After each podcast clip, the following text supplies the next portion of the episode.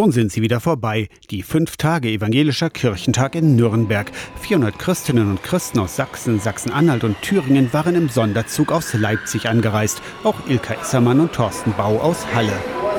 Wir hatten auch ein Geburtstagskind im Zug, dem dann alle Wagen ein Ständchen gesungen haben. So eine besonders bewegende Fahrt, insbesondere auch natürlich mit Begleitung der Posaunenbläser. Trompeten, Hörner und Posaunen die mobile Allwetterorgel oder wie Steffen Bischoff, Landesposaunenwart der Anhaltischen Landeskirche sie nennt. Ein großes Flächengold mit ganz vielen Bläsern aus verschiedenen Posaunenchören, ganz Deutschland. Gerade diese großen Gottesdienste sind immer wunderschön für uns über 2000 Veranstaltungen beim Kirchentag in Nürnberg. Klar, die Prominenz aus Politik und Gesellschaft füllt die Messehallen. Aber finden Ilka Issermann und Thorsten Bau. Kirchtag lebt auch von seinen kleinen und feinen Elementen. Community Building, wo es unter anderem darum ging, wie man halt kirchliche Gebäude auf eine Art und Weise nutzbar machen kann, dass sie halt Gewinn bringen, sowohl für Gesellschaft als eben auch für Eigentümer, sprich Kirche, sein können.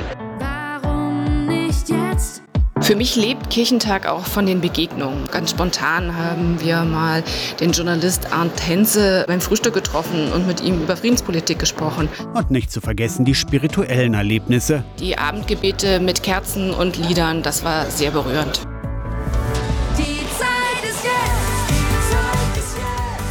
In zwei Jahren ist wieder evangelischer Kirchentag, dann in Hannover.